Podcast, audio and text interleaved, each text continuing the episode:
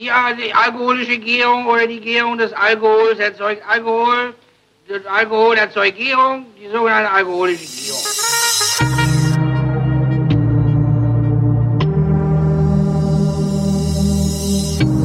Wer redet, ist nicht tot. Willkommen zur letzten Ausgabe der Weinflaschen für das Jahr 2021. Und wie immer ist die letzte Ausgabe im Jahr diejenige Ausgabe, in der es Weine zum Feste gibt. Wie immer natürlich mit Christoph Raffelt, weil es der Einzige ist, der hier Ahnung von Weinen hat. Hallo Christoph. Hallo Holger. Äh, wir fangen an mit mit, mit Schäumchen, ne? Mit Schäumchen. Ja. Gut, ja, Schäumchen. Sprich, äh, Piton Paillet, ähm, genau, wo irgendwie in 125 verschiedenen Sprachen Bubbles draufsteht. Ach, das ist mir gar ja. nicht auf. Ich habe nur gedacht, was ist das denn für ein buntes? Naja, egal. Genau. Wirkungstrinker. Ja, und ne? es ist ein äh, sogenannter Brütte Chenin. Ähm, wir sind ja mal wieder in der Loire äh, eine meiner bevorzugten äh, Anbaugebiete und ähm, ich dachte, das passt jetzt auch mal ähm, zum Feste und ich, ich insofern, das, ne? Seit ich, seit ich an der Loire fast betrunken vom LKW überfahren worden wäre, passt alles von der Loire zu allem. Ja, genau. So. Ähm, ja. Wie geht's dir überhaupt? Ist auch eine Frage aus dem Chat. Du hattest ja dann jetzt doch Covid ähm, kürzlich. Genau, ich hatte, ja geht so, ne? Das, ähm, also das mit dem mit dem Riechen und Schmecken, das müsst ihr übernehmen in der Sendung, weil das Ach, klappt Scheiße. bei mir noch nicht. Echt nicht? Ne? Nö, Scheiße. Nee. Also, ähm, wie geht's mir? Ich hatte Ende Oktober einen Impfdurchbruch. Hab dann irgendwie ja so anderthalb Wochen dann letztlich mit ähm, auch teils hohem Fieber im Bett gelegen und hatte da auch einen kompletten großen Geschmackverlust. Ja. Und hab dann so, ja, nach zweieinhalb Wochen bin ich mal wieder vor die Tür. Krass. Und äh, hab seitdem äh, habe ich Tage, da geht's mir recht gut und aber an den meisten Tagen geht's mir nicht richtig gut. Und dann habe ich so, also heute war ich eigentlich ziemlich erschöpft den ganzen Tag. Gestern hatte ich so ähm, Kopfschmerzen, Gelenkschmerzen. Immer noch. Äh, ja, ähm, so erhöhten Augeninnendruck. Heute habe ich so ein bisschen äh, Ohrensausen. Ähm, das, ja, das, das ist immer noch. Und Was das mit dem Geschmack ist halt, das ist so, also Geschmack ist irgendwie so, als hätte ich mir die Zunge verbrannt. Ja. ja. Und ähm, die Zunge fühlt sich auch so an irgendwie, ja. Die fühlt sich irgendwie so komisch ähm, ja, belegt an, beziehungsweise ja, als wäre hätte wäre die so leicht betäubt und das schmeckt, schmeckt auch irgendwie so. Ne? Und beim Riechen ist es so, dass, also es wird besser, aber es ist ähm, im Wesentlichen, also stell dir vor, du trinkst Averna und du, du schmeckst aber ausschließlich Alkohol ja. und Zucker. Ja. Aber mhm. nicht, nichts von den Kräutern. Ne? Ja. Äh, das, das ist das, was ich im Moment habe. Krass. Ja. Das heißt, du musst dich im Grunde auf deine langjährige Erfahrung verlassen, äh, um diese Weine zu beschreiben, die wir heute Abend hier haben. Ja, genau. Ich kann, krass, kann ja, krass, ich kann krass, natürlich was zu den Weinen sagen und so ein bisschen zur Textur und so. Das geht schon. Ähm, ich habe auch so ein bisschen heute, heute ein bisschen mehr Geruchssinn als gestern, habe ich so das Gefühl. Ja. Aber ich kann jetzt natürlich keine, keine Weinbeschreibung abgeben. Das kann ich jetzt auch in meinem Job im Moment nicht machen. Das funktioniert einfach nicht. Ist jetzt ganz gut, dass ich im Moment diverse andere Sachen zu schreiben habe, wo ich jetzt nicht, äh, nicht, also wo, wo ich jetzt nicht, die Weine musst, vertexten ja, okay, muss. Ja. Genau, das kann ich jetzt so ein bisschen verschieben. Aber das ja, das muss natürlich wieder funktionieren irgendwann. Ne? Ja. Was macht der Geist? Also ich hatte ja äh, Post-Covid extremste hm. Wortfindungskonzentrationsstörungen hm. und sowas. Hast du das auch? Ja, das könnte, könnte jetzt in der Sendung auch noch passieren, ja. Also ja, das habe ich auch, ja. Also ich kann mich auf die Arbeit ganz gut konzentrieren, aber bei weitem nicht so lange wie, wie, wie vorher. Aber ich habe hab halt auch wirklich, also mir fallen wirklich total viele Sachen nicht ein. Ähm, ja, ja, in der Tat. Oh, fuck. Ja. Aber ich, ja, also ich meine, ich bin guter Dinge. Ich meine, meine Güte, äh, das wird schon, ja. Ja, klar, aber es ist halt trotzdem Fuck, ne? Also weil ja, irgendwie ja, ja. so lange durchgehalten, geimpft äh, und dann trotzdem eins abgekriegt. Aber du hattest auch, das war Astra, ne? Du warst, du hast irgendwie. Ja, ja, ich, ja, ich hatte zweimal Astra, genau. Okay. Meine Frau, die hat jetzt, also Celine, die hatte zweimal, ähm, die hatte zweimal ähm, hier. Ähm, Biontech? Biontech, genau, die hat ja auch einen Impfdurchbruch gehabt. Äh, dann, also durch mich sozusagen, ähm, weil ich hatte, also ich hatte Symptome, das war, meine Symptome waren ähm, äh, Kopfschmerzen und ähm, ja, ich habe mich irgendwie gefühlt, als hätte ich am ganzen Körper irgendwie Muskelkater. So. Ja, ja. Und dann habe ich mich natürlich direkt getestet und am nächsten Tag nochmal getestet. Das war aber beides negativ, ne? Und dann hm. habe ich halt Schnelltest ähm, jetzt, ne? Schnelltest, ja. genau. Und dann habe ich halt äh, meine Frau und meine Tochter angesteckt in der Zeit. Ähm, Ja, und habe dann am dritten Tag habe ich dann einen Abstrich gemacht, weil das mit diesem komischen Muskelkater nicht besser wurde und ich nachts überhaupt nicht mehr schlafen konnte. Ich bin die ganze Zeit durch die Gegend gelaufen, weil ich nicht auf, mein, auf meinem Körper liegen konnte. Und ähm, die haben dann direkt einen Abstrich gemacht und dann hatte ich halt am vierten Tag sozusagen oder am fünften nach den ersten Symptomen hatte ich dann eben einen positiven Test. Aber da war das zu Hause hier sozusagen das Kind schon in den Boden gefallen. Ja. Und äh, Celine hatte halt ähm, einen Monat nach mir. Also ich hatte meine letzte Impfung im Juni und Celine im Juli mhm. mit BioNTech und sie hat trotzdem auch einen Impfdurchbruch gehabt, aber die beiden hatten das nicht so stark wie ich. Okay, also ja, okay. Mhm. Also aber sie, sie spüren es auch immer noch. Also das, die sind auch noch nicht, äh, nicht wieder fit, äh, muss man sagen. Ne? Das ist, äh, also uns geht's weit, weit, weitgehend gut, aber ähm, ja, aber das ist schon so ein tägliches, also gerade jetzt für die Kleine ist es auch in der Schule also die freut sich total auf die Weihnachtsferien, dass sie erstmal frei hat. Ja. Ja, ja, ja, krass. So ey, das, das, das, ne? Also ich kenne auch niemanden, bei dem das nicht mehrere Wochen gedauert hätte, mhm. bis, bis er oder sie gesagt hätte, so jetzt ist es wieder in Ordnung. Ähm, mhm. Und ich kenne, also wirklich alle, die ich kenne, die irgendwie Covid hatten, also zumindest so mit, mit mehr oder weniger äh, starken Symptomen Covid hatten, ähm, haben das Gefühl, dass es selbst nach einem halben Jahr noch nicht wieder so ganz in Ordnung ist. Wobei, mhm. da hast du natürlich auch immer so ein bisschen das Problem, dass du man ist ja im Herbst sowieso müde, ne? Also ich ich, habe mhm. ich habe auch im Moment, ich habe auch wieder so krass, ich bin so erschöpft wieder und sowas. Mhm. Fühlt sich an wie sechs Wochen nach Covid, aber ich weiß es halt nicht so genau. Mhm. Ja, mhm. naja. Ja, scheiße. Wann ja. kannst du dich das nächste Mal impfen lassen? Jetzt nach sechs Monaten erst wieder oder? Ich, das habe ich jetzt noch nicht gefragt. Also ich habe jetzt sozusagen, ich habe jetzt mein Genesenen-Zertifikat, das geht jetzt bis Mai und ähm, aber ich muss mal gucken. Muss ich ja, okay, bis dahin, der, dann, bis dahin ja. gibt's dann Omikron-Impfstoff, was ja, ja auch genau, nicht so schlecht ist. Das ist wahrscheinlich nicht so schlecht. Also ja, ich bin gucken, jetzt geboostert. Ich bin geboostert. Ich war letzten Samstag bei Ikea. Ich bin mhm. extra zu gelesen, Ikea gegangen, um mich impfen zu lassen. Musste man auch mal gemacht haben. So, kommen wir zum Wein. Ja, also Brütchinger. Brit, äh, britische, ne, genau. Also das Typische für, für Loire-Schaumwein ist eigentlich, äh, dass man einen Cremant hat. Ne? Ja. Das ist ja sozusagen die ähm, Prinzip so ein bisschen die Güteklasse unterhalb des Champagners ähm, in Frankreich, die aber eben auch für andere Weinbaugebiete als Champagner gilt. Also früher, früher hießen auch Champagner-Cremants. Ähm, durften auch äh, heißen bis in die 70er Jahre und dann haben die aber sozusagen die Champagner und die anderen Anbaugebiete haben dann gesagt, okay, wir, wir schützen eben massiv den Begriff Champagner mhm. und dafür bekommt ihr eben den Begriff Cremant für ähm, Schaumweine nach einem bestimmten Qualitätslevel. Ne? Ja, und Cremant und, lässt ähm, sich auch besser ne? grölen, also von genau. daher ist es auch viel bessere Bezeichnung. Ja. Er riecht, er riecht genau, genau wie was mhm. ich von der Loire, also erstens sieht er aus, er sieht aus wie ein Wein von René Moss.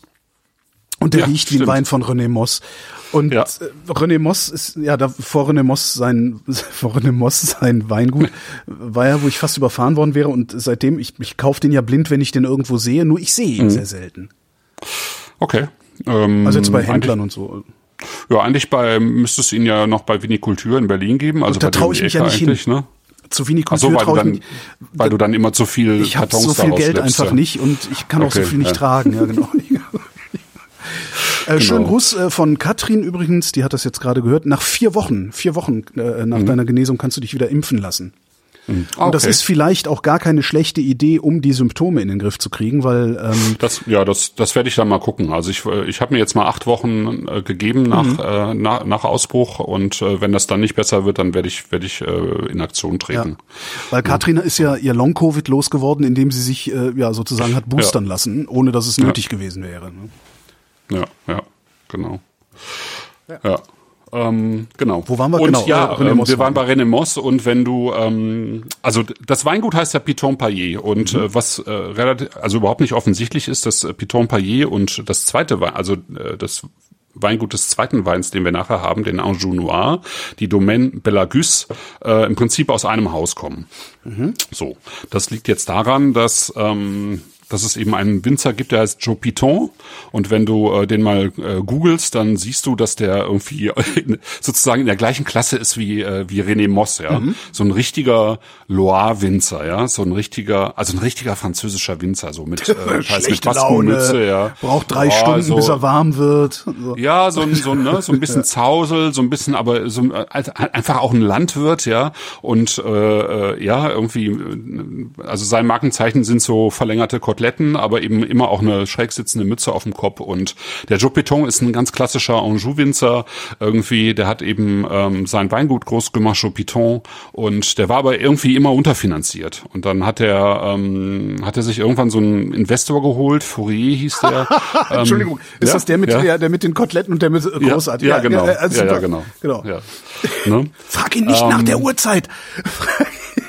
Super. Genau.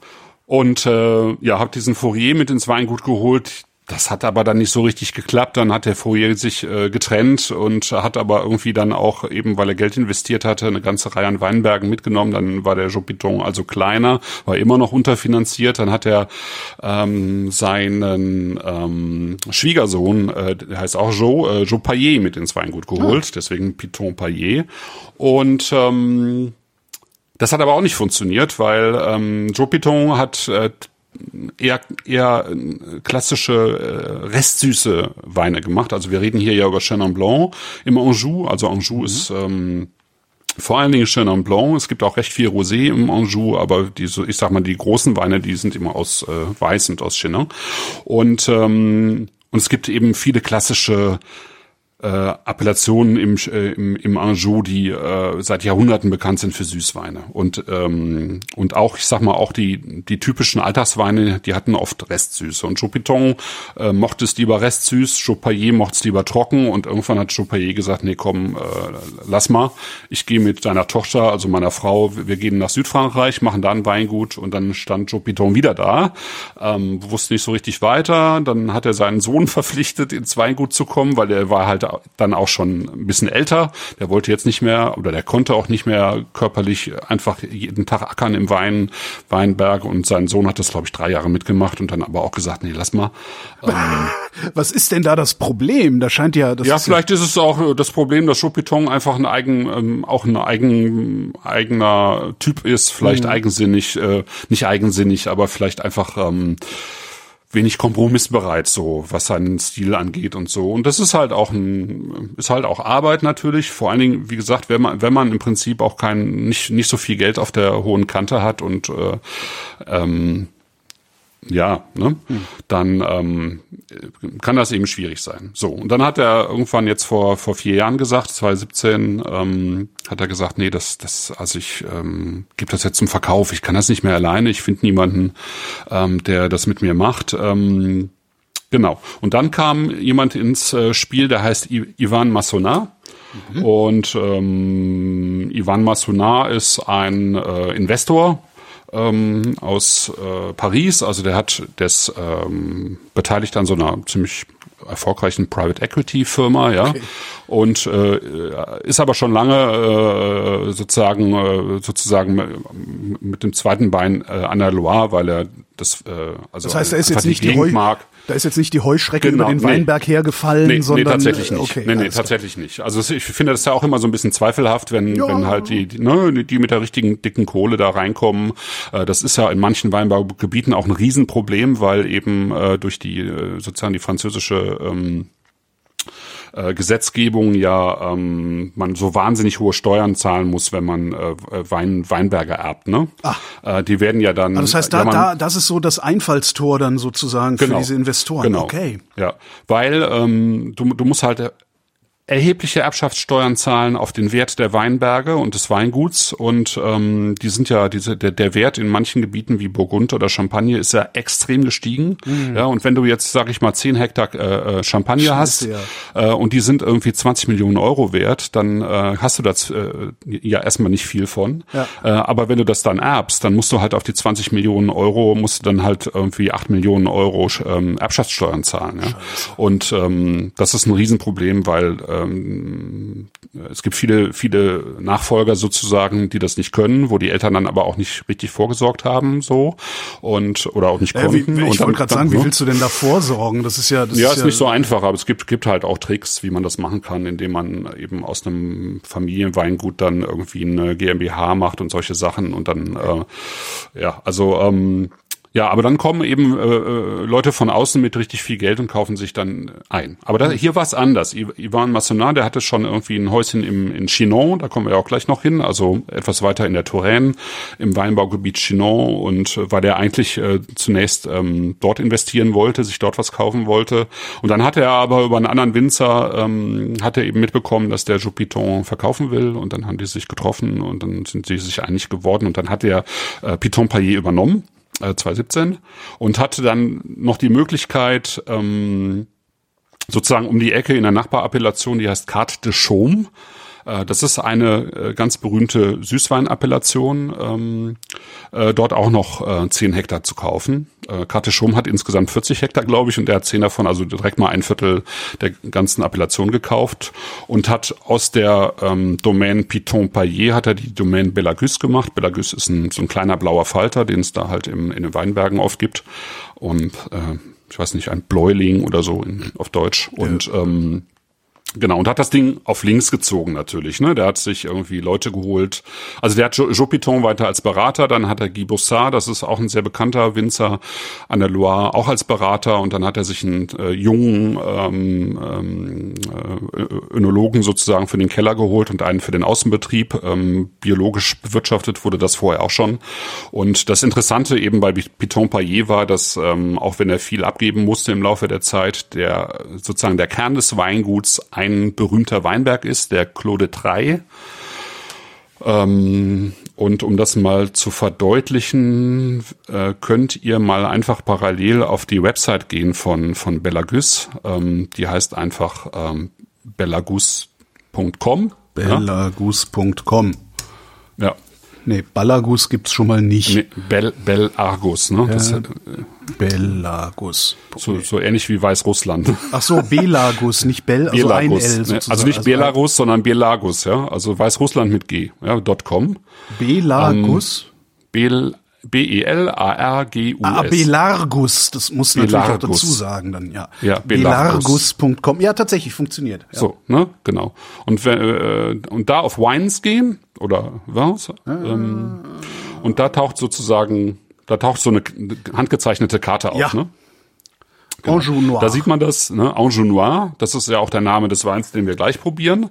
Und ähm, da kriegt man so ein bisschen, ne, da fließt die Loire durch und dann ähm, ist sozusagen dieser ganze Bereich ist eben, ähm, äh, da sind die Weinberge bezeichnet, die jetzt zum Weingut gehören. Da sieht man links eben auch Carte Chaume, Grand Cru, ist der einzige ähm, offizielle Grand Cru in äh, im Anjou und äh, rechts davon ist eben dieser Letrai Monopol und das ist sozusagen die Kernlage für trockene Weine des Weinguts. So.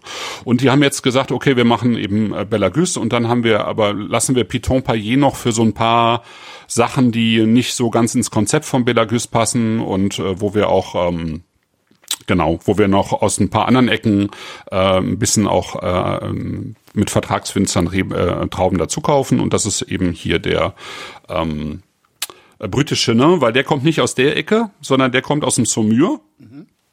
Ja, ähm, das Saumur äh, ist im Prinzip auch ein Teil vom Anjou. Äh, und das ist dann Anjou Blanc, weil ähm, Saumur ist Ah. Kalkstein, ja, Kalkstein. Okay, und, jetzt, ähm, jetzt wird ein Schuh draus, ja. ja, und Anjou Noir ist ähm, Schiefer. Ja, klar, Ähm, vor, allen Dingen, vor allen Dingen Schiefer. Es gibt auch ein paar andere ähm, Bodenformationen. Eine ist, äh, oft hat man, also hört man relativ selten, aber es ist Puddingstein, ja. Ähm, Vanille Pudding oder. Schoko? Ja, ja, eher so Erdbeer, Blaubeer. Mm. Also es hat irgendwie, es sieht ganz witzig aus. Das sind so, so vulkanische Konglomeratgesteine irgendwie mit so unterschiedlichen Färbungen und Tupfern und so. Ist ein ganz, ganz netter Stein. Aber vor allen Dingen ist Anjou Noir steht für ähm, ziemlich dunklen Schiefer und von diesem Schiefer kommt eben dieser besondere ähm, Chenon dieser Ecke und ähm, und das, was wir jetzt im, im Glas haben, der der Brutsch, äh, der aber sehr trocken ist, finde ich. Ne? Also das riecht jetzt, also schmeckt jetzt glaube ich nicht nach sechs bis zwölf äh, Gramm Restzucker, sondern deutlich trockener. Und es steht ja auch drauf, es ist Zero Dosage, also es ist überhaupt nicht, ähm, ne, es ist überhaupt kein äh, Zucker mit drin. Ne? Oh ja. Oh. Jo. mhm. Ich fasse mal den Chat zusammen. Weil irgendjemand muss ja hier äh, die Genau. Nase reinhalten. So, was haben wir denn da? Äh, warte mal eben, äh, ein bisschen scrollen. Schöne Apfelnote. Hat auch, auch was Kräutriges in der Nase. Am Anfang Apfel, dann gleich tolle Kräutrigkeit. Am Ende eine schöne Bitternote. In der Nase was von Marzipankartoffeln. Aha. Okay. Das könnten ja vielleicht so Bittermandel oder so, aber Marzipankartoffeln. Auch in der Nase schön kräuterig, hat tatsächlich initial was von Apfelschorle, leicht bitterem Almdudler. Genau, ich habe auch gedacht, das ist so äh, Cidre, Calvados, äh, was was so so also irgendwie so ein so ein vergorener Apfel. So ein trocken vergorener Apfel. Mhm. Ja, das bisschen, passt, passt sehr gut. Das passt sehr gut. bisschen was von Earl Grey, sagt der Chat. Ja.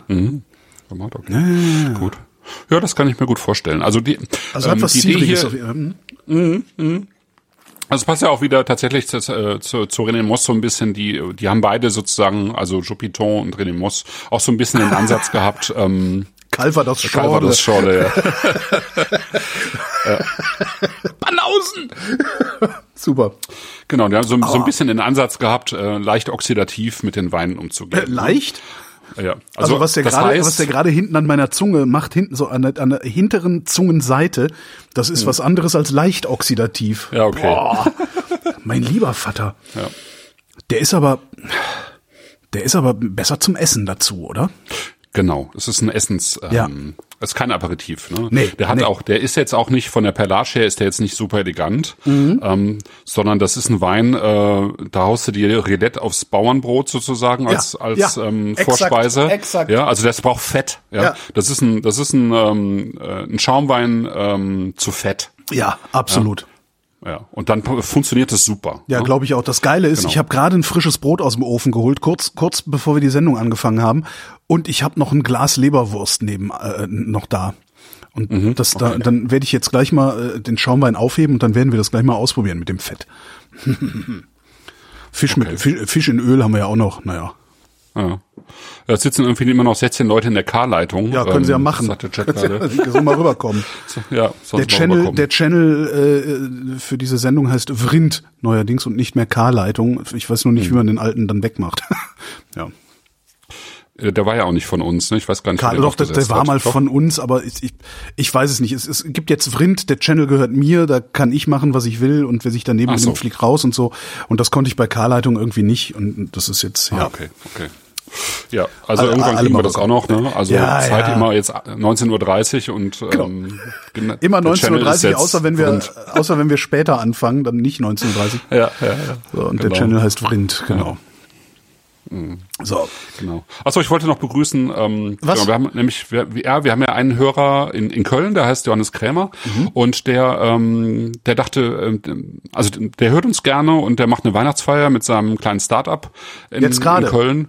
Ähm, ja, hätte er ganz gerne gemacht, das passt aber nicht. Der, Okay. Das heißt, wir, der schaltet uns später dazu und ähm, sozusagen. Aber wir, wir sind sozusagen Teil der, der Weihnachtsfeier von Money Meets in Köln und ähm, da sitzen dann irgendwie so 30 Leute und hören uns zu und äh, trinken trinken eben auch die Weine mit dazu. Und Das heißt, der hat dann ähm, aber auch, fand ich eine sehr schöne Idee. war auch ne? brav Also er und hat, hat 30 Kartons bestellt, oder? genau, es sind glaube ich 28, wenn ich mich Okay, nicht irre. cool. Ähm, Ja, ja, das- cool, ne? das ist also als eigentlich- Ge- das ist sozusagen cool. Geschenk für die Mitarbeiterinnen und Mitarbeiter und äh, und dann eben äh, uns sozusagen äh, reingeschaltet in die Weihnachtsfeier. Fand ich eine total schöne Idee. Also herzliche Grüße nach nach Köln. Aber ist der, der, also heute Abend, während wir die Sendung aufzeichnen, oder nimmt der hinterher die Aufzeichnung, damit die die wenigstens Er ganz nimmt hören hinterher die Aufzeichnung. Alles klar. Er nimmt Okay. Ja, ja, genau. Ist uns ein Ja, genau. kacke dann Genau. irgendwie, Genau. Deswegen hole ich auch noch ein bisschen aus. Also ähm, Ja, ja, nee, was, was, ne, was heißt was heißt oxidativ und reduktiv?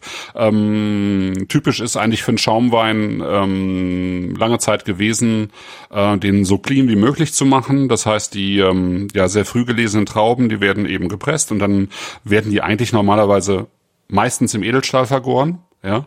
Ähm, Und ähm, dann passiert ja die Assemblage sozusagen, wo dann verschiedene Partien von, äh, von Trauben äh, beziehungsweise von Wein, das ist ja dann schon Wein, äh, von Wein zusammengesetzt werden zu einem äh, ja zu einem Grundwein und dieser Grundwein kommt ja dann in die Flasche, mhm. äh, wird verschlossen nochmal mit ein bisschen Hefe und Zucker, so dass dann in der Flasche dann die ähm, zweite Gärung stattfinden kann. Das ist hier passiert. Nur ähm, dieser Grundwein, der ist eben nicht im Edelstahl ähm, ausgebaut worden, sondern im Holz.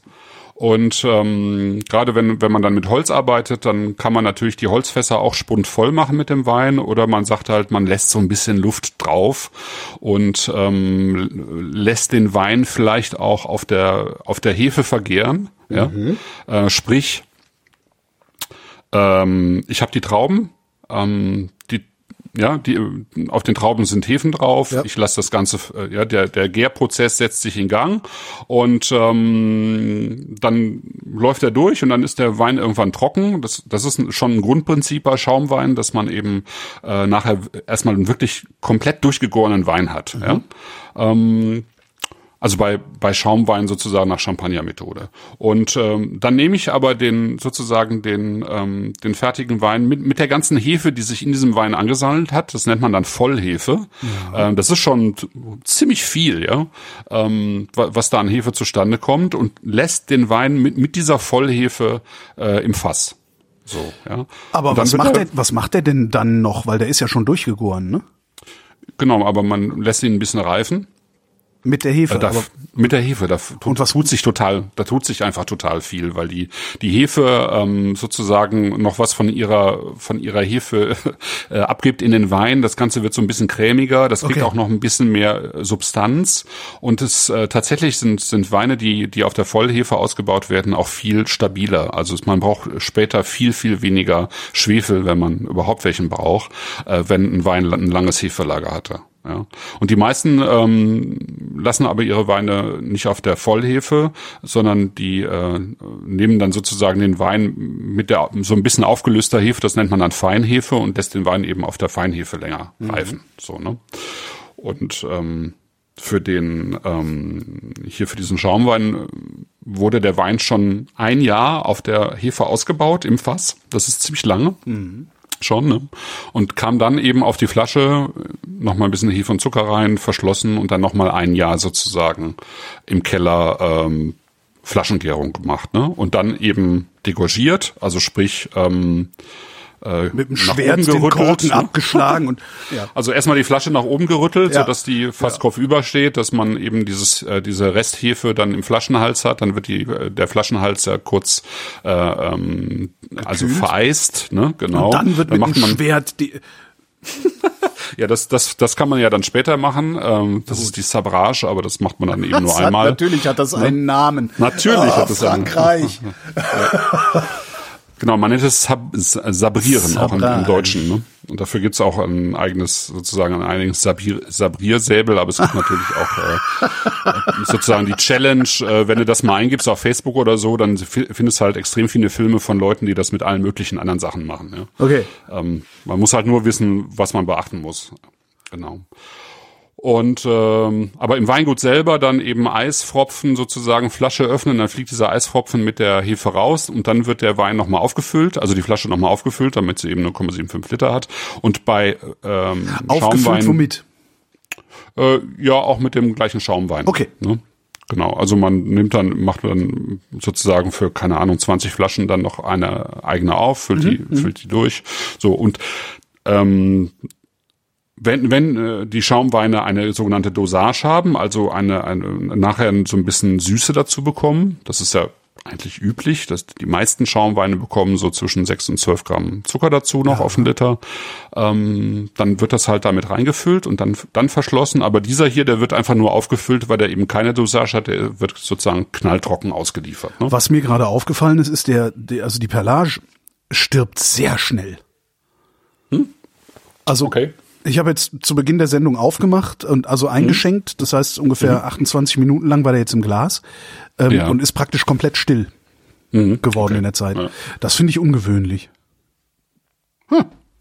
Ja, ist nicht so ungewöhnlich für, für Schaumweine, die jetzt nicht so ähm, elend lange sozusagen sur lat waren, also so, nicht so elend lange ausgebaut wurden. Sur lat. Aber ja, aber so eine halbe Stunde ist schon okay, finde ich grundsätzlich. Ja? aber Okay, es ist halt, äh, es ist halt schon so ein so ein ähm, ist ein, tendenziell so ein bisschen so eine grobere Perlage, ne? Ja. Ähm, auf jeden Fall. Ist jetzt keine, kein, ähm, kein wirklich feiner ähm, Schaumwein, aber ich fand ihn einfach schön. Ähm, also wenn, wenn man einfach so ein bisschen was ähm, bodenständigeres dazu serviert als Aperitif, ähm, finde ich das eine super Kombination. Ja. Ja. Jetzt müsste ich ja glatt noch mal, habe ich noch irgendwas Schäumchen hier? Ich habe noch Petnat hier. Beide ins Glas und gucken, wer schneller verliert. Hm. Aber Jetzt extra noch einen Wein aufmachen, ist ja auch bescheuert, ne? Eigentlich schon, wenn du schon drei offen hast. ja, ähm, ich schenke mir mal den Anjou Noir ein. Tatsächlich ist das natürlich so ein bisschen verwirrend, ähm, dass der Anjou Noir heißt, weil, äh, obwohl es ein Weißwein ist. Ja, das Ja, aber ne? jetzt ergibt's ja Sinn, weil ähm, die Jetzt ergibt's Sinn, genau. Also ich habe auch gedacht, Genau, ergibt's ist das ein Blanc de Noir oder was ist das? Ja, ja, ja, genau. Stellt sich raus, Ja. nein, Nee, das ist ja hier. Genau. Anjou Noir 2020 Anjou. Achso, ich muss erstmal hier. Glas- Genau. Und auf diesen, diesen Etiketten steht dann eben auch immer drauf, ne, also einmal Sec trocken, ähm, Appellation Anjou Contrôlé, also aus dem Anjou, ähm, insgesamt äh, eben 8,38 Hektar. Ähm, und dann eben Nord-Süd-Lagen äh, schießt, also ähm, eben Schiefer. In Saint-Lambert de la Taye, das ist ähm, äh, auf dieser handgezeichneten Karte dann eben auch drauf, äh, die Ortschaft, wo der Wein herkommt. Und was heißt Phalangera Fleur de Lis? Das denke ich ist die Lage eigentlich. Okay. Das ist eigentlich ist das cool. Eigentlich sollte man die Winzer verpflichten, sowas immer auf alle Flaschen zu schreiben. Dann weiß Das man nämlich schön, wirklich, ja. was man trinkt. Und dann stehst du halt nicht immer wie der Ochs vom Berg im Laden und denkst, ja, naja, dann kaufe ich das, was ich hier, dann kaufe ich wieder das hier, wie, wie heißt das? Was alle äh, hier von von Weil, da kennt man die, da kennt man das Etikett, das kauft man. Ach so, ja, zum Beispiel. So, Argenoir. Genau. Oh, Entschuldigung. Mm. Oh, was ist denn das für ein grasiges? Mm. Oh. Oh, das ist aber ein ganz eigenwilliger Geruch.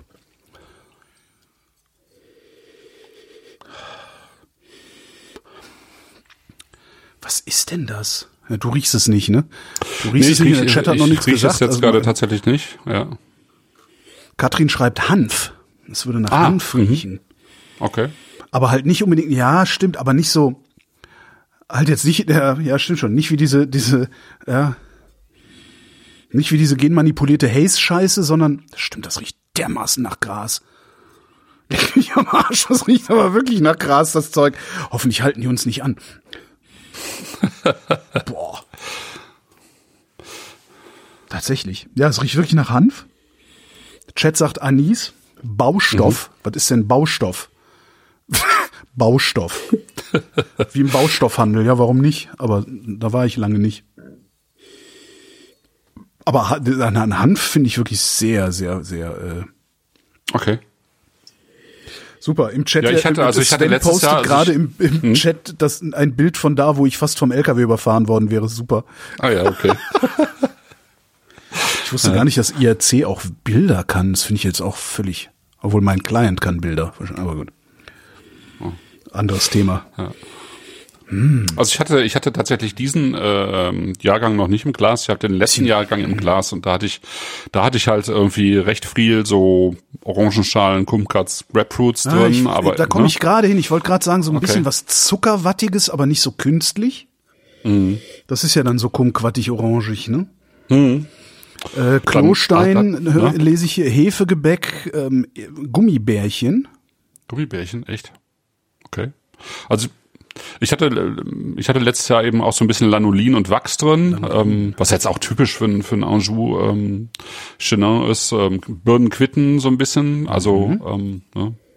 Ja, und da ist meine Nase. grüne Ananas hatte ich letztes Jahr äh, irgendwie so mit, also im letzten Jahrgang mit dabei. Ne? meine Nase vielleicht auch nicht fein genug dafür, aber. Aber stimmt, er hatte Birnenhanf. Hm? Birnenhanf. Ja. Birnenhanf-Gummibärchen. Birnenschorf. So, ich probiere mal.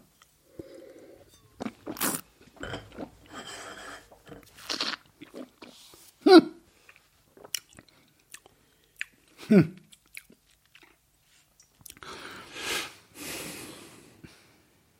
Kaum Frucht. Hm. Extrem steinig. Hm. Steinig, kräutrig. Kräuterstein. Hm. Hm. Mhm.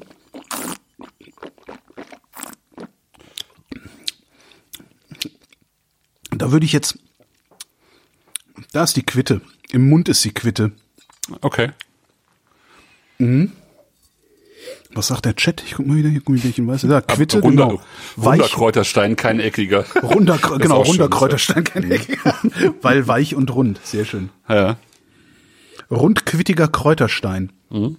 Also ein ja vogonisches weich und Gedicht. rund kann ich auch gut ja, nachvollziehen. Mhm. Gletschereisbonbons in der Nase?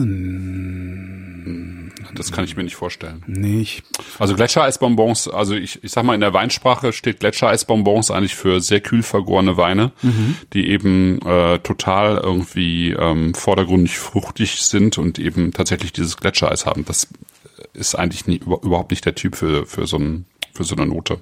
Also ich kann es ja jetzt nicht riechen, aber ähm, habe ich auch bei keinem Wein jetzt bisher von, von Belagus gehabt. ach verdammt, habe ich jetzt eigentlich schon schöne Grüße. Katrin hat geschrieben, du dürftest dich vier Wochen nach. Ja, ja, das hattest hatte ich, hatte ich schon gesagt, okay. Ja, ja, Weil schon ich gerade noch die Nachricht hier auf dem Display äh, sehe. Ah, okay. Eher ölig als cremig. Ölig, als, eher ölig als cremig. Ja. Ich Also lese die random aus dem Chat vor. Ja. Ja, ja, genau. Also hier ist die Idee äh, anders als bei bei Piton Paillet. Piton Paillet eben eher der der oxidative Stil. Bei ähm, Belagus wird's jetzt von Jahrgang zu Jahrgang, also 2018 war der erste Jahrgang. Äh, das ist jetzt bei Anjou Noir hier schon der dritte. Das ist übrigens der sozusagen der äh, Gutswein des Weinguts. Das ist der einfachste Wein. Ähm, aber ich jetzt vom vom Preis her natürlich, aber auch von der Qualität her schon auf einem ziemlich hohen Niveau finde ich. Was, was, was war da die Ähm, Flasche? Was kostet die? Weißt du das aus dem Kopf? Ja, es geht so Richtung 20 Euro. Okay. Ja. Ähm, das wird eben, ähm, also es kommt sozusagen aus dem Weingut, äh, also aus dem Weinberg in, ins Weingut. Das wird als Ganztrauben sozusagen, so, also zumindest in Teilen als Ganztrauben mit mit Stielen und Stängeln ähm, äh, eben langsam gepresst und ähm, kommt dann eben ins ähm, eher ins Tonneau, also ins größere Holzfass, so 600 Liter Fass etwa. Jetzt kein neues Holz, sondern eben gebrauchtes Holz, aber eben äh, wird wird dann da im Prinzip vergoren und bleibt dann da auch ähm, eben äh, aber eben spundvoll, also eben nicht oxidativ, sondern eben so wenig äh, Luft wie möglich rein, also dann eher reduktiv. Aber jetzt nicht so, dass da eben diese flintigen Noten mit reinkommen, ne? ähm, dass das so nach Schwefel, äh, Feuerstein, Flint riecht, sondern ähm, aber aber so, dass äh, sozusagen so ein bisschen ähm, wa- was du eben auch sagst, äh, weniger die Betonung ist auf der Frucht und auf der Mürbenfrucht, sondern sondern eben eher so auf dem dem steinigen Aspekt sozusagen. Also ähm, genau. Und der macht noch was ganz Schönes im Mund. Der hat, der erzeugt auf, auf, auf der Mundschleimhaut, also wenn man den auch so ein bisschen über die, übers Zahnfleisch laufen lässt und ein bisschen sch- äh, spült, erzeugt der einen extrem kalten Druck. Okay. Das ist, das kenne ich, das ist auch sehr selten, finde ich. Also Ja. das das drückt richtig kalt dagegen, als hättest du dir irgendwie so ein bisschen was Kühles aufs Zahnfleisch gelegt. Finde ich sehr interessant. Kann natürlich auch dran liegen, dass ich Parodontitis habe. Nee, aber das passt ja eigentlich ganz gut, ja. Also ähm, auf der auf der einen Seite ist Chenin Blanc irgendwie, in, in, also gerade im Anjou, gerade in diesem Zusammenspiel mit Schiefer. Ähm, der ist kalt. also im Prinzip, ne? der ja. ist kalt. Ja. Also der hat auf der einen Seite Wärme, äh, der hat schon auch eine Wärme, also die ist sozusagen so ein bisschen in der in der in der Frucht mit drin. Die. Wärme ist dann- in der, die? Wärme ist in der Cremigkeit. Ja, in der genau und in diesem ja und er hat also bei der die die Frucht, die er hat, die hat schon auch eine ähm, also die die ist ja eher gelbfleischig als hell und grün. Ja, so, ja, ne? ja, ja, also ja. das heißt die die die Wärme ist so ein bisschen in diesem gelbfleischigen drin und Ja. dann hat er aber eben und und interessanterweise, der hat ja jetzt keine keine übermäßige Säure Nee, gar nicht. was auch typisch ist für Anjou, dieser, dieser Schiefer dort, diese Schieferböden, die sorgen bei Chenin jetzt nicht so stark für Säure. Ähm, aber er hat eben trotzdem eine Kühle mit dabei. Und das ist schon, äh, das, das finde ich schon toll. Ja. Ähm, also das Anjou hat manchmal so ein bisschen das Problem, dass ähm, die Weine einfach zu fett und zu breit werden. Das hat mhm. ganz viel damit zu tun, dass man früher äh, die äh, Trauben viel später gelesen hat. Ne? Das ist so wie in Silvaner in Franken bei uns in Deutschland. Ähm, die hat man dann irgendwie mit 95 Grad Öxle gelesen, also sprich irgendwie äh, quasi für unser heutiges Verständnis überreif und dann mhm. wird, werden diese Trauben einfach so latschig und breit und das haben die in, im Anjou mit Chenin auch äh, gemacht oder machen sie teilweise heute immer noch. Ja. Apropos Fett, dann, der hat 13 mhm. Umdrehungen, äh, das ist, ex mhm. es ist echt viel und man merkt's nicht. Also nee, gar ja. nicht. Ja, also Chenin neigt ein bisschen mehr zum Alkohol ähm, und äh, also die äh, Chenin ist keine Wer keine tut das nicht, Christoph? Ne? Wer tut ja, das nicht? Ja. Ja. Mhm. also das sind keine, der, der Chenin ist kein schlanker, keine schlanke Rebsorte, so, ja. Mhm. Also man kann viel mit, mit ähm, Riesling vergleichen, weil, äh, weil, weil Chenin eben wirklich, du kannst Schaumwein aus ihm machen, du kannst ihn trocken, halbtrocken, süß ausbauen, du kannst, äh, ähm, Chenin äh, hat gerne Botrytis, das heißt, du kannst eben auch diese Edelbeeren auslesen machen, also all das, was du mit Riesling ausmachen, auch machen kannst. Aber du kriegst aus dem Chenin kein Moselkabinett hin, ne? das ist, ähm, das, das ist nicht sozusagen die Rebsorte dafür. Ja. Genau. Anjou Noir. Ähm, ist sozusagen eine der ältesten, äh, also das ist eigentlich die älteste Appellation äh, im, an der Loire, wo Weinbau ähm, betrieben wird. Also man sagt, dass, dass es den Chinon dort auch schon seit dem neunten Jahrhundert gibt. Ähm, also mit Sicherheit weiß man, dass er sozusagen im, im 15. Jahrhundert vom, vom Anjou ins, in die Touraine, also ein bisschen die Loire wieder hochgebracht wurde ähm, und wurde dann auch äh, eben Blanc d'Anjou genannt, also die Weiße aus dem Anjou, die dann in, in der mhm. Touraine angebaut wurde. Ähm, Genau. Und ähm, zu dieser Ecke, wenn man noch mal, wenn ihr nochmal auf diese kleine äh, handgezeichnete Karte schaut, da ist der Ort Savinier. Ähm, das ist sozusagen ähm, der Ort, wo, wo es die ältesten Bodenformationen äh, Frankreichs gibt und wo es eben auch eines der berühmtesten Weingüter der Ecke gibt. Das ist Collet de la Saron. Nie ähm, gehört. Aber das ähm, heißt ja ähm, nichts, wenn dass ich nichts gehört ja. habe, also das heißt ja nichts. Ja, das ist äh, das Weingut von Nicolas Joly und der Familie von Nicolas Joly. Nicolas Joly ist so sozusagen der der Gottvater der ähm, des biodynamischen Weinbaus. Ähm, der hat im Prinzip ähm, genau das so Anfang der 80er Jahre in Frankreich mit begründet ähm, hat ein Weingut, äh, das sich zurückverfolgen lässt, eben auch bis ins 8., 9. Jahrhundert. Das ist über Jahrhunderte von Mönchen eben äh, bearbeitet worden. Also diese Weinberge, der Coulet de la Saron, der hat auch eine eigene Appellation, also gehört zu den wenigen äh, Weinbergen, wo ein einzelner Weinberg eine eigene Appellation hat. Das oh, stimmt. Ich, das, nur, ne? ja, nur dreimal, ja. glaube ich, nur dreimal in Frankreich. Hm. Also ich weiß jetzt, Coulet de Lasseron ist eine, dann gibt's Chateau Grillé am, an der Nordrhone und die dritte fällt mir gar nicht erst ein. Also ja. Bei Chateau Grillé ähm, muss ich immer an, an ein sehr altes Ding von Helge Schneider denken, ein, ein Lied, das hieß Je ne grillais. Ah ja. Je ne grillais pas. das heißt nichts, ja. also aber ja. Ja. Mit ein bisschen mehr Sauerstoff, genau. mit ein bisschen mehr Sauerstoff kriegt der der Anjou Noir ja, dieses Süße, also das Zuckrige, dieses Zuckerwattige, was ich da, was ich da mhm. hatte, das, mhm. das kommt dann ein bisschen stärker raus noch in der Nase. Okay. Der Hanf verschwindet.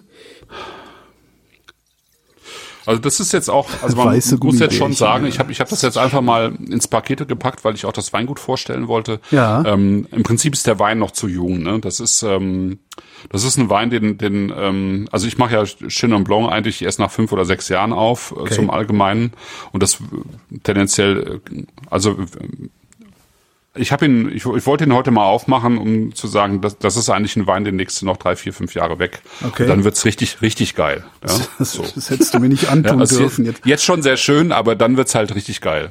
Ja. Ähm, das, und das ist auch Chenin Blanc. Also Chenin Blanc ist eigentlich keine Sorte, die man, ähm, die man ähm, abfüllt und äh, äh, ein halbes Jahr später trinkt. Das kann man machen, äh, kann auch nett sein, aber richtig, richtig gut wird es einfach erst, wenn es Reife hat und dann kann es auch zwei Jahrzehnte reifen im mhm. Zweifelsfall. Mhm. Ja. ja. Und ähm, Domaine Belagus finde find ich halt auch deswegen interessant, weil der ähm, weil der Massonat eben also nicht nur in das Weingut investiert, sondern eben sozusagen auch in die Region. Also er ähm, also der, der macht da einfach sehr viel. Der hat irgendwie auch so äh, Präsentationen von den Anjou-Weingütern organisiert und so weiter. Und äh, was der im Anjou eigentlich ähm, trotz Collet de la Serron äh, eben jetzt die letzten drei Jahrzehnte gefehlt hat, würde ich sagen, ist äh, ein so ein Leuchtturmweingut, weißt du? Eins, wo du ähm, was, was einfach weit strahlt und äh, sozusagen andere Weingüter auch mitnimmt auf einem Weg, irgendwie Qualitätsweg und so weiter. Das hat ähm, das hat das Anjou nicht gehabt, weil dieser dieser, dieser Nicolas Joly mit seiner Biodynamie und Coulée de la Seron, das ist zwar ein wahnsinnig guter Weinberg, aber der Nicolas Joly ist kein besonders guter Winzer. meiner Meinung nach, ja, so, ähm, äh, so dass das irgendwie zwei Jahrzehnte lang immer das Problem war, dass er. Ja, Entschuldigung, das ist halt jetzt ungefähr sowas wie, einfach mal okay, so sagen, ich verkaufe ja. alles, was ich habe und mache mir ein Weingut, weil ich so gerne Wein trinke und dann gibt es Chateau Lolgy und der schmeckt scheiße, obwohl er auf den besten Böden Frankreichs wächst.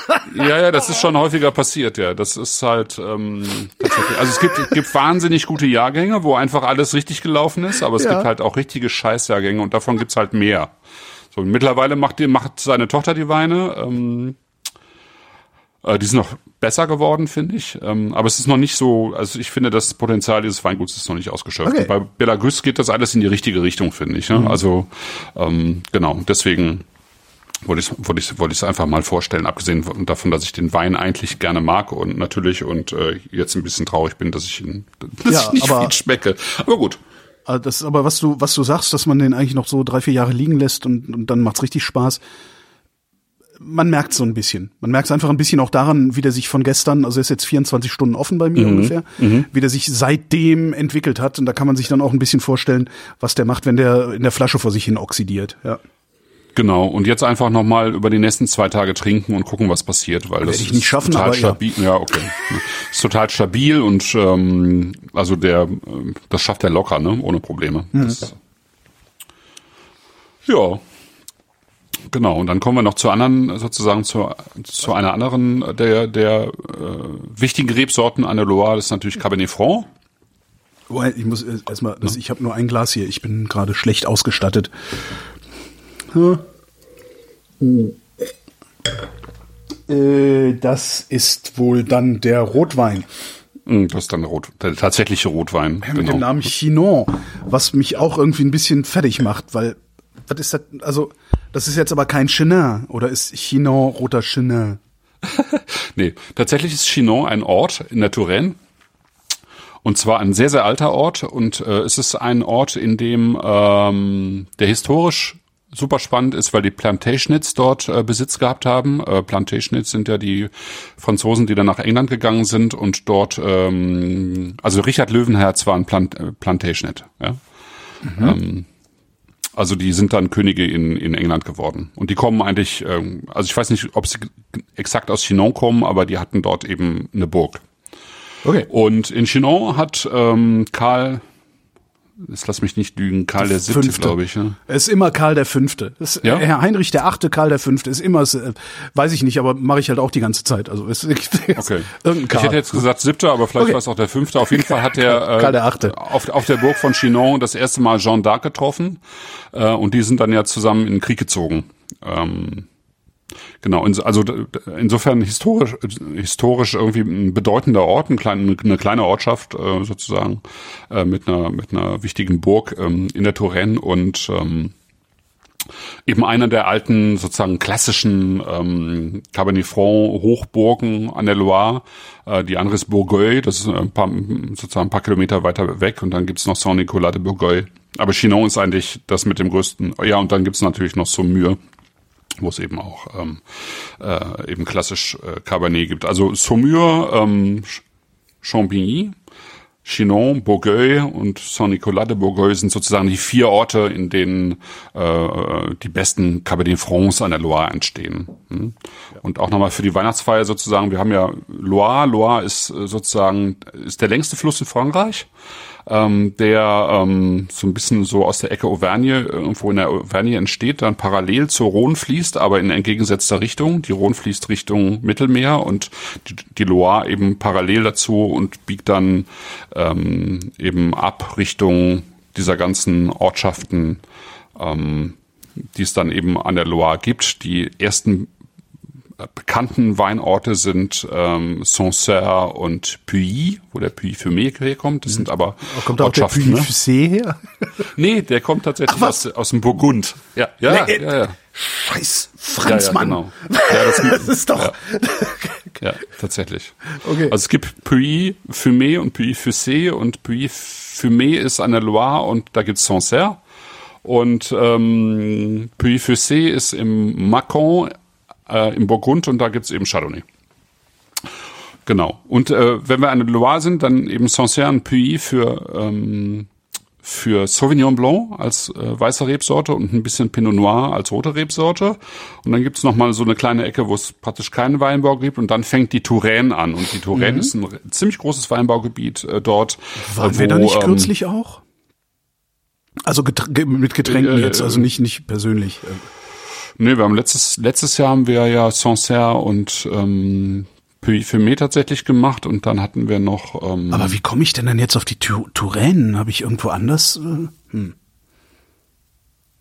Ach, ich weiß es Weiß nicht. nicht. Ja, ich weiß es immer. nicht.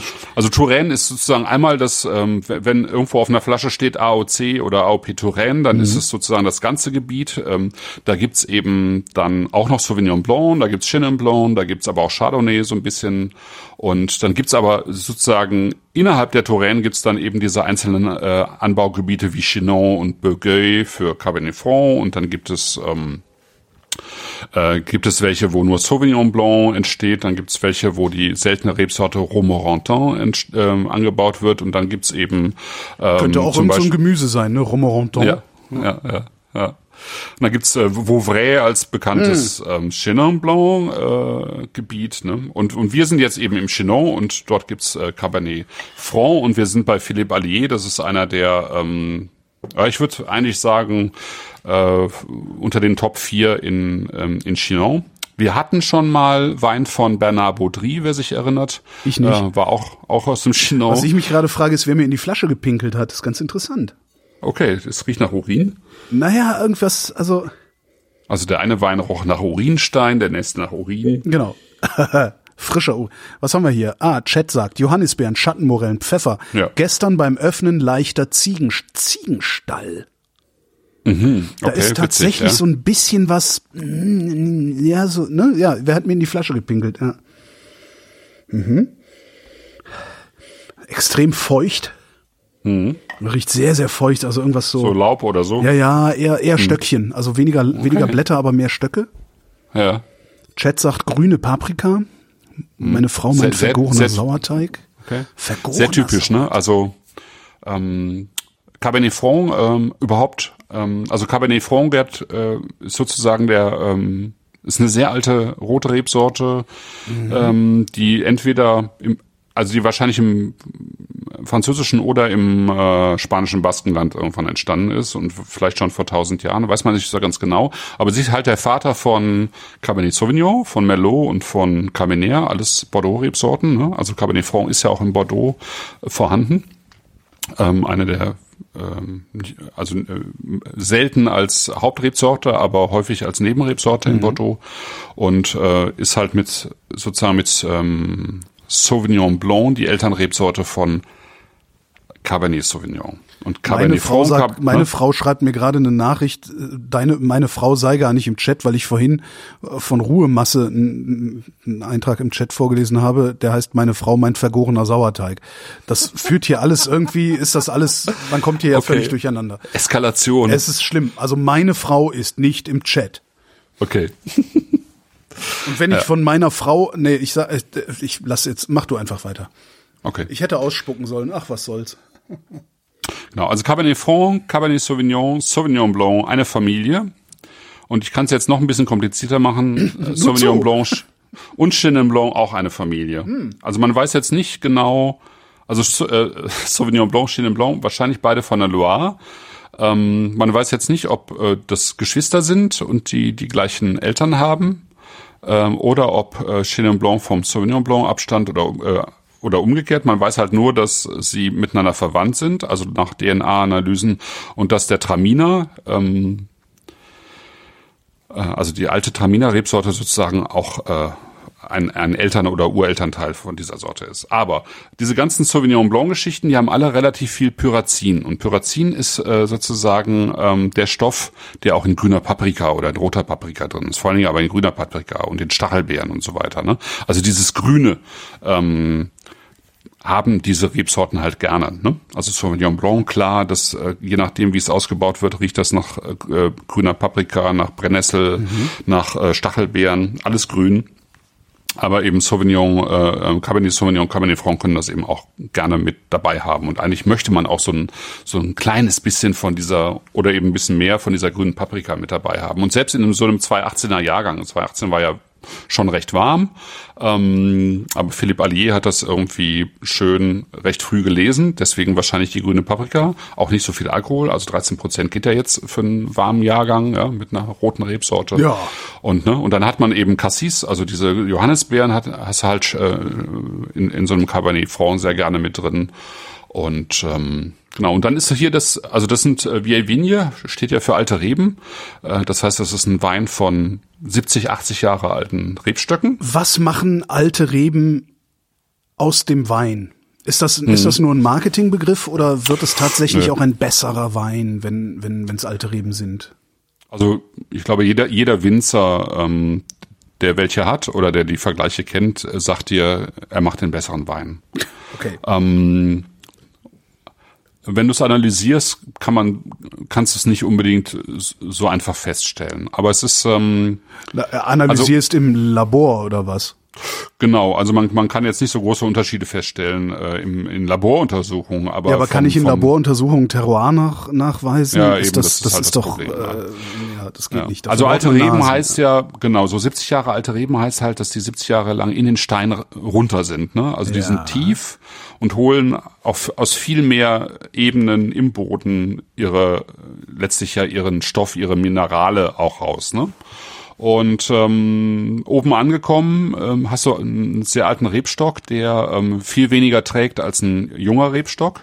Deswegen werden die ja auch, ich sag mal, im Massenanbau nach 30 Jahren äh, ausgetauscht, ja. weil ne, ab 30 Jahren dann eben die Erträge runtergehen und dafür aber ähm, fängt es bei hochklassigen Winzern gerade erst an interessant zu werden, weil dann werden die Beeren kleiner, äh, konzentrierter, also liefern so einen konzentrierteren Stoff. Auch das ist ja schon ein gewisses Qualitätsmerkmal. Und dann sagen die aber eben auch gerade, ähm, wenn man so 70 Jahre alte ähm, Rebstöcke hat, 100 Jahre alte Rebstöcke teilweise, dann sind das ja alles Rebstöcke, die oder meistens Rebstöcke, die noch nicht in Klonselektionen, ähm, weißt du, wie so Klonarmeen in, in, mhm. ähm, in Rebschulen äh, erzeugt wurden, sondern das, du hast meistens ein sehr ähm, komplexes Genmaterial ja, im Weinberg. Also, und das merkst, das merkt man im Weinberg tatsächlich. Also es ist der Unterschied, ähm, sagen wir mal, du hast auf einem Hektar 8000 Leute stehen, ja, unterschiedliche mhm. Leute aus der, ja, aus ganz, ich sag mal, aus ganz Frankreich. Und in einem Nebenweinberg hast du äh, sozusagen die Klonarmee von Boba Fett stehen. Ja? Und das ist ja. der Unterschied in dem Weinberg schon, ja. Und dann kannst du dir ja vorstellen, dass äh, wenn diese 1000 oder oder 8000 Leute in dem einen Hektar äh, sozusagen was von ihrem Charakter zusammenschmeißen, der irgendwie anders ist als die Boba Fett Armee. Ne? Ja. Äh, so, und so, so würde ich das äh, erklären.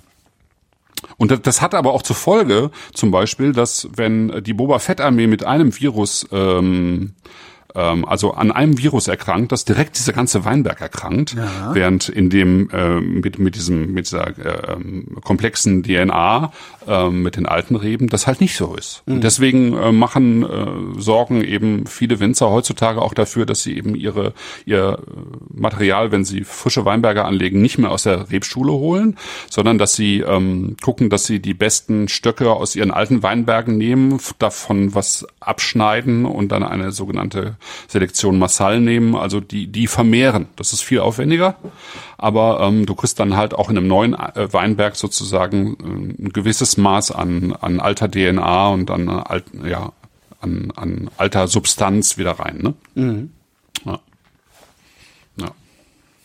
So, jetzt mal trinken hier. Jetzt mal trinken, ja. Äh, oh, was? Der hat gerade in der Nase noch mal was anderes gemacht? Du riechst immer noch nix, ne? Nee, leider nicht.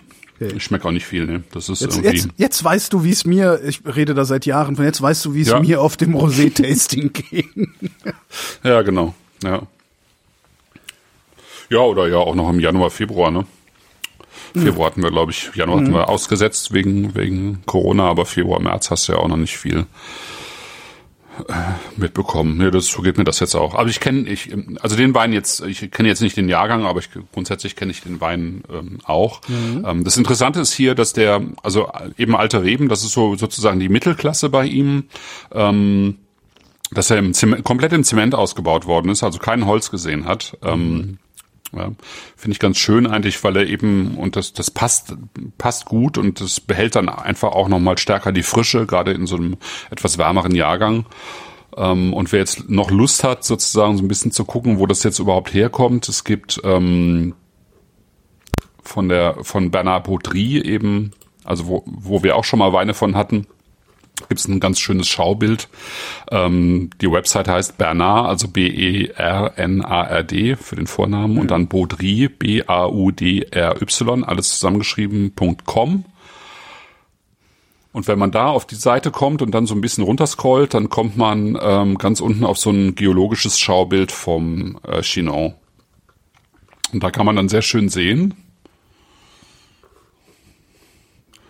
Da kann man dann sehr schön sehen, welche unterschiedlichen Bodenformationen es Wie schreibt man Bernard Baudry? Also B-E-R-N-A-R-D. Ja. B-A-U-D-R-Y. Okay, Bau Baudry. Ja, zusammen.com. Bau.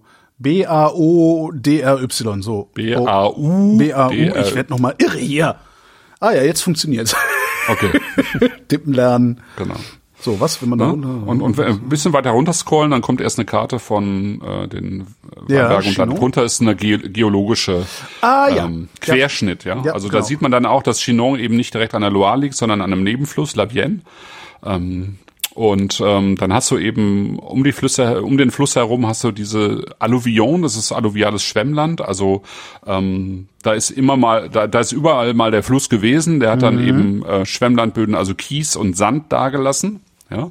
Und ähm, dann geht geht's eben weiter hoch und dann kommen eben die verschiedenen äh, typischen Tuff-Kalkböden, mhm. die man in diesem Teil der Loire hat. Und ähm, ne, also Blanc, Micassé, ähm, also Mikase ist Mika, das ist Glimmerschiefer, da ist Glimmerschiefer mit dabei und dann Jaune, also ein gelber Calcaire und dann gibt's eben noch ganz, ganz, fast ganz oben drauf eben ähm, Lehm mit Silex, also mit Feuerstein. Also das, also man und und je nachdem hast du halt Weinberger auf all diesen Ebenen und tatsächlich sind die Weine dann sehr, sehr unterschiedlich, weil das, was so von den diesen alluvialen Schwemmlandböden kommt, das sind meistens eher ähm, einfachere Weine, äh, früher zu trinkende Cabernets und was, was so in diesen Tuff, Calcaire Bereiche geht, das ist dann schon etwas, was eben mehr Substanz hat, mehr Komplexität und, und eben auch ähm, tatsächlich ähm, eine andere Spannung aufbaut. Also Kalk sorgt eigentlich für mehr Spannung im Wein ähm, äh, als, als eben diese, diese Schwemmlandböden. Ja. Ich tue mich geschmacklich unheimlich schwer mit dem. Okay. Also ich, ich habe eben gedacht, ach, der schmeckt mir ja gar nicht, aber das stimmt halt auch nicht. Also das ist okay. irgendwie. Ja.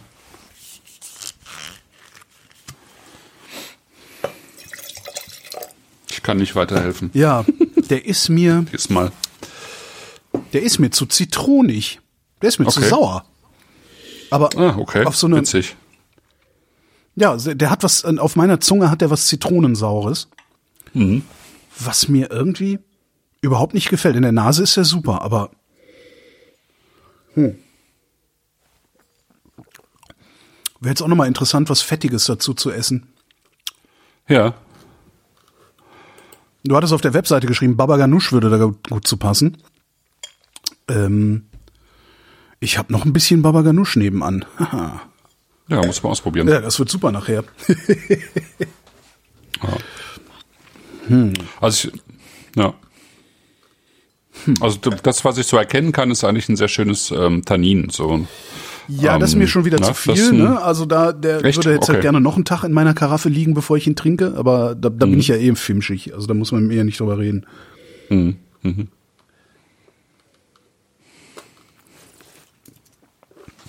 Ja, ich hatte noch mal geguckt, weil ich äh, halt selber nicht nicht so gut kann. Also die die Leute, die das sozusagen Profis, die das bewertet haben, die Mhm. haben alle irgendwie geschrieben, ähm, dass der Wein nach Kies schmeckt und riecht. Das finde ich ganz Kies? witzig.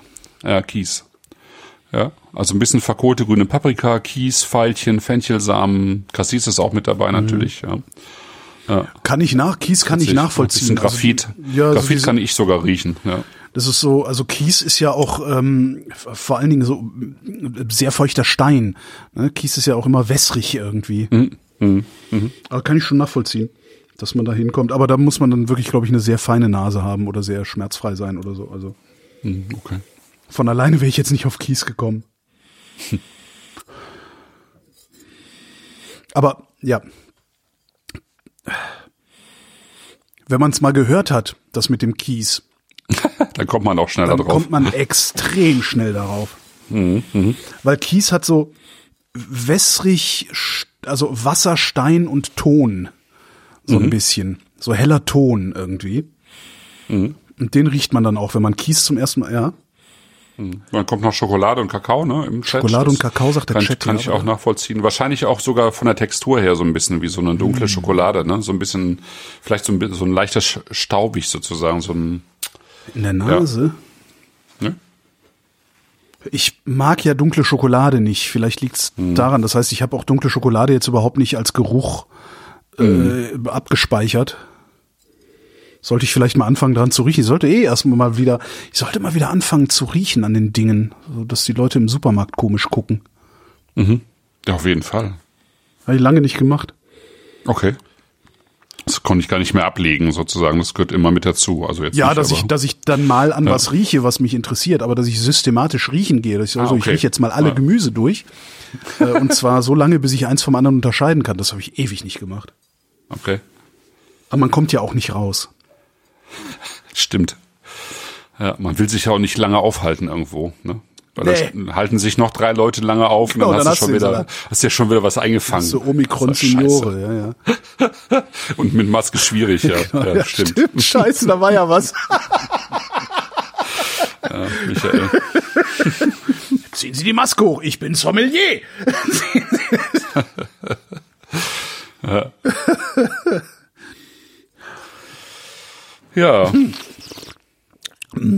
Chat sagt, das Tannin finde ich eher angenehm, da hatten wir schon ganz andere. Recht hat er. Also es ist schon, es ist okay. Also es wird auch erst unangenehm für mich, wenn ich, äh, wenn ich, wenn ich spüle damit. Hm. Ja. nee, das ist jetzt auch so, 18 ist eher so ein Tannin, sehr runder Tannin-Jahrgang Mhm. gewesen. Das ist schon eher, ja, Ich, eher auf der schmeichelhaften Seite. ich mag, so. ich will ja. die ganze Zeit Aber- sagen, der schmeckt mir nicht, aber der schmeckt mir nicht nicht. Das ist, Ja, witzig. ja.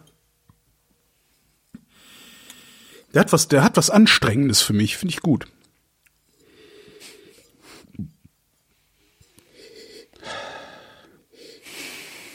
Wir machen das übrigens, habe ich vorhin schon in den Chat geschrieben, da warst du aber noch nicht da. Wir machen das jetzt übrigens ziemlich exakt seit neun Jahren, ne?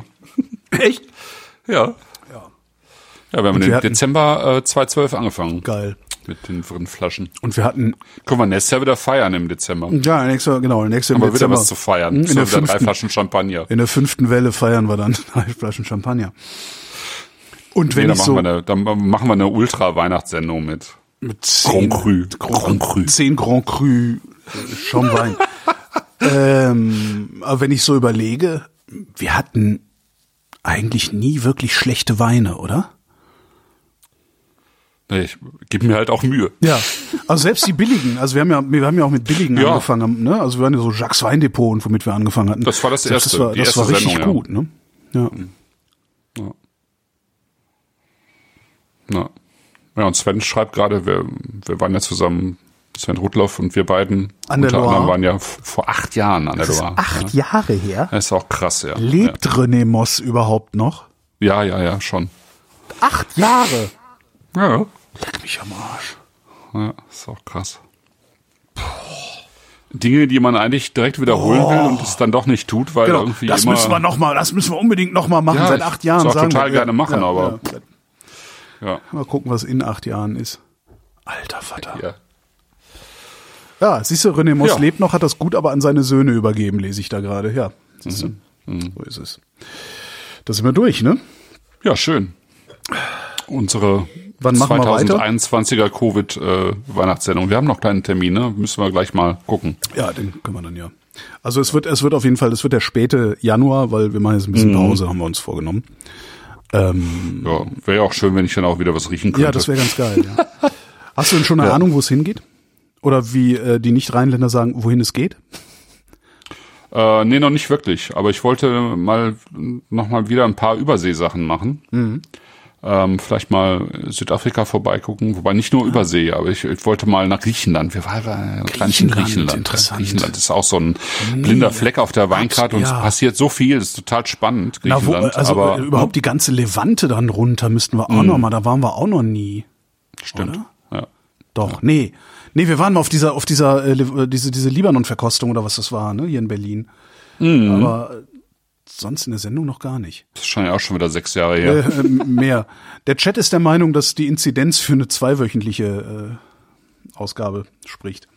Oh, oh, okay. Nee, hört auf, Leute. Wir machen das jetzt einmal im Monat, das reicht. Das Mhm. reicht. Ja, ich krieg's auch. Also ich meine, das ist, ist ja schon auch immer ein bisschen, bisschen Aufwand, das Genau. vorzubereiten tatsächlich. Und es ist, ist mir im Moment nicht so ganz möglich tatsächlich. Nee, das, ja. das äh, einmal im Monat reicht. Das ist Ja, völlig ich, in Ordnung. auch. Wer darüber Ja. hinaus also fragt, das, ich fand es total gut, dass wir es gemacht haben, äh, die, die Monate, aber ähm, genau, ich denke jetzt auch. Also wir haben uns ja auch alle irgendwie an, an das scheiß Virus gewöhnt. so Ja, genau. Ja, also Nee, und ja, wer ist auch darüber nicht so, hinaus- dass wir irgendwie wirklich im Lockdown sind. Das war ja auch Lockdown, ja. So.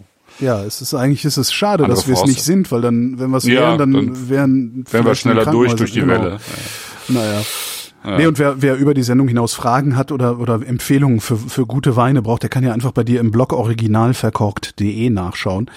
Da steht ja auch genug drin, was man saufen kann. Stimmt. Oder, man halt einfach mal beim Mail. lokalen, beim lokalen Händler vorbeigehen, also nicht im Supermarkt, nicht im Discounter. Mhm. Selbst wenn es Supermärkte gibt, die eine gute Weinabteilung haben, das gibt's ja gelegentlich, ähm, da arbeitet Mhm. mit an Sicherheit grenzender Wahrscheinlichkeit niemand, der einem eine Empfehlung geben kann.